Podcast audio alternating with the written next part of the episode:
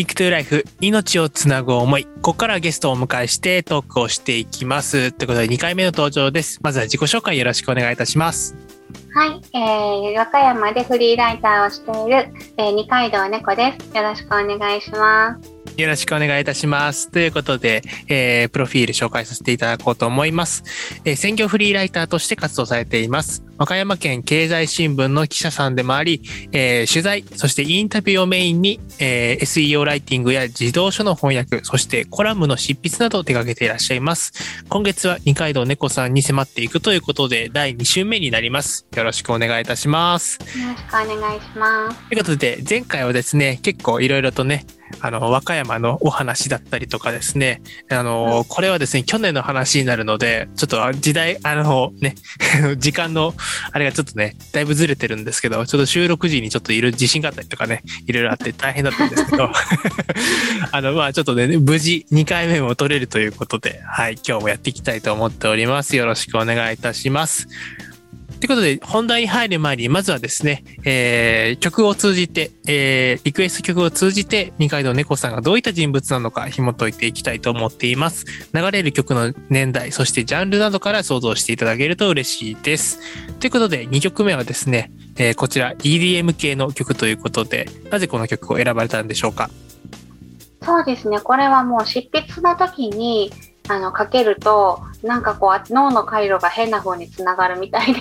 なんかやたらはかどる曲なんですよね。うんうんうん、はい。えー、はい、そうです。ありがとうございます。なんか、イメージ的にはちょっとあの、僕もね、あの、猫さんもだいぶ、あの、オンラインの、あの、サロンとかで、えっ、ー、と、普段からまあやりとりもしてるので、イメージ的には僕はあの、前回流れた曲だったりとか、ミュージカル系とか、こう、どっちかというと、なんかこう、ジャズとか、なんかこう、静かなゆったりとした曲を、好きなのかなっていうイメージだったんですけど、今回 EDM 系だったので、えー、こういう曲も聴くんだってすごく、ちょっと新鮮味があって、ちょっとね、ぜひね、そういった猫さんの新しい一面を、えっ、ー、とね、皆さんもね、感じていただければと思います。ということで、前回と一緒で、えっ、ー、と、曲紹介の方よろしくお願いいたします。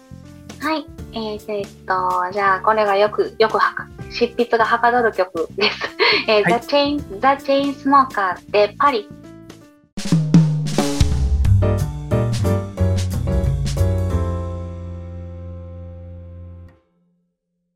リンクトゥライフ命をつなぐ思い。ここからも二階堂猫さんをお迎えしてトークをしていきます。引き続きよろしくお願いいたします。よろしくお願いします。ということでね、あの、猫ちゃんとかも前回ちょろっと出たりとかしたんですけども、多分ですね、収録時にちょっと若干地震がちょろっと揺れたので、猫ちゃん自身もびっくりして、なかなか画面には 出てこないかなと思うんですけど、出てきたら紹介していこうと思っております。はい。はい。ということで、後ろの方に多分いらっしゃるということでね。はい。えっ、ー、と、今回ですね、まあ、なぜ猫という話を話、ね、で、あの、やっていこうかなと思ったのはですね、あの、お名前にですね、二階堂猫ということで、猫という名前が入っていたので、さすがに本名なのかな、どうなのかなって思ってたんですけど、これはいわゆるライターネームというか、ですよね。そうです。ライターネームです。ですよね。で、猫がお好きですよね。はい。はい。ってことで、まあ、まだ今画面に一瞬ね、1回目の時に出てきたので、それをね、ぜひね、あの、YouTube の方でチェックしていただければと思うんですけども、飼われているあの猫ちゃんですね、のお名前ってお聞かせいただいてもよろしいですか？はい、えー、ドッポと言います。おー、ドッポちゃん。ドッポくんちゃん。ドッポくんです。くんですね。はい。はい。ということで、ドッポくんなんですけども、今、おいくつですか？えっとね、野良猫だったので、ちょっと野良猫で、しかも成猫になって、あの、もう成猫？大きい大人になってから保護したので、ちょっとの年がはっきりわからないんだけど、多分、多分6歳ぐらいじゃないかと、あの、歯の感じからして、拾った時に3つか4つじゃないかなと言われたので、まあまあ、あと今2年3年経ったところなので、6歳ぐらいかなと思ってます。うんうんうん。ありがとうございます。実際に、えっ、ー、と、猫の、すみません、僕ね、犬とか猫とかの種類がよくわからなくてですね、えっ、ー、と、うんうん、いわゆる猫の種類って言ったら何になるんですかね？もう和猫、雑種の和猫ですね。和猫ですね、うん。ありがとうございます。なんか実際に僕もね、あのー、さっき、さね、あの、二階の猫さんとオンラインサロンで繋がってるって話をしたんですけども、ちょっとね、あの、たまにあのー、作業とか一緒にするときに、ちょろちょろ、あの、ちょろっとこう画面に出てきたりとかね、するんですよね。すごい可愛いのでね、ちょっと今日はそういった話もさせていただけたらなと思ったんですけど、その、まあちょっとさっきの話の続きになるんですけども、はい。なぜその、あの、いわゆる野良猫というか保護猫ですよね。はい。を飼おうと思ったのかっていうのをちょっとその辺も深掘っていっても大丈夫ですか？はい。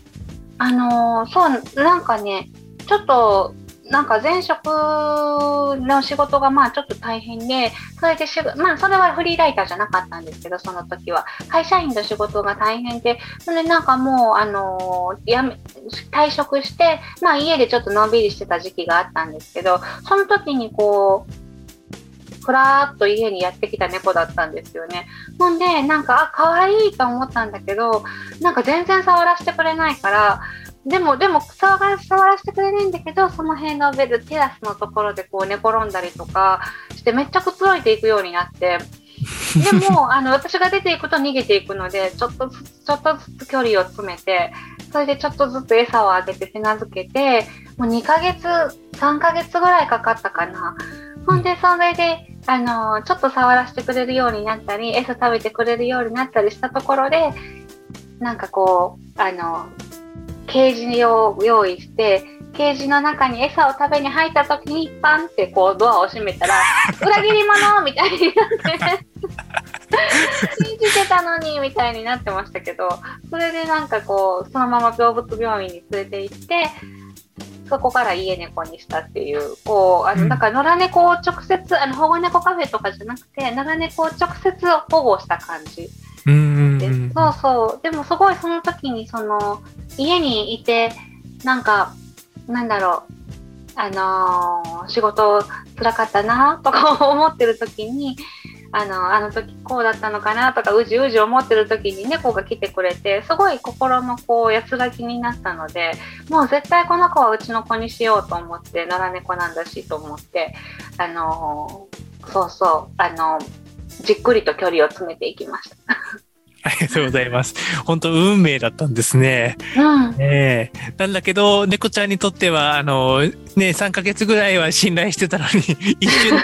一瞬だけ、パチ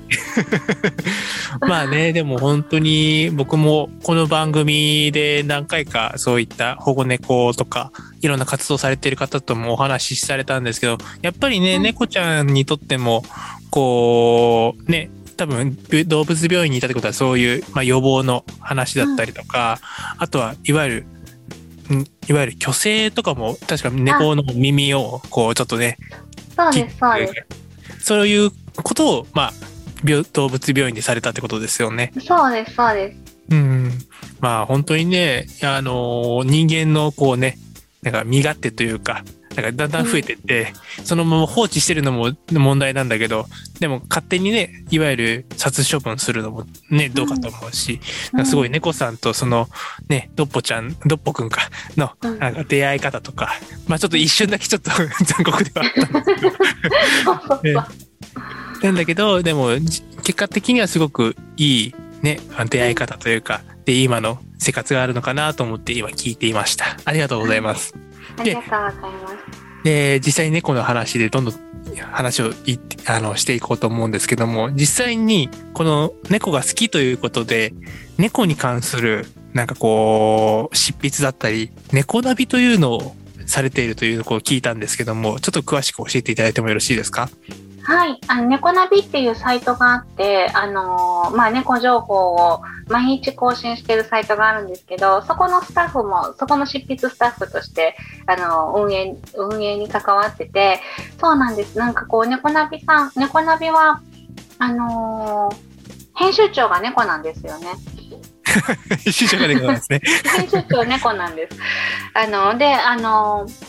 YouTube にも動画があるんですけど、こうやってここにこう、あの、何、あの、鳴らすやつ、チンチンって鳴らすやつ、呼び鈴、呼び鈴、呼び鈴。をチンチンってやって、そしたらこうポッと餌を置いてもらってパクパク食べてでまたチンチンチンってやってる。したら餌食べ置いてもらってパクパクみたいなそういうちょっとあの芸ができる猫ちゃんが編集長なんですよ。編集長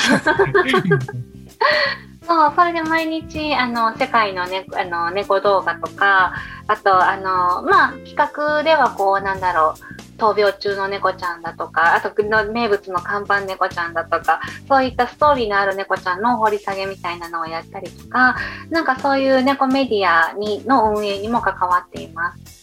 ありがとうございます。いや、本当にね、なんかこう猫大好きなんだなっていう、編集長が猫だったと初めて知りました。ぜひ、あの、皆さんも猫ナビ、猫好きな方はぜひ、あの、この後 YouTube の方とか概要欄に載せておきますので、はい、ぜひチェックしていただければと思います。ちなみに、尾道っていうところ、広島のね、尾道というところに、猫の細道っていうのがあるんですけども、こちらについては、あの、行ったことはありますか？行ったことないんですけど、それこそ猫ナビの時、あのー、企画の時に、あの、猫の細道で撮影された写真を何回かこう、あの、扱ったことがあって、もうすごい、あの、いいなと思って、こんなところがあるんだなと思って、ちょっとカメラを持って行ってみたいなと思いました。ありがとうございます。なんか本当僕も一回だけ行ったことがあって、実は。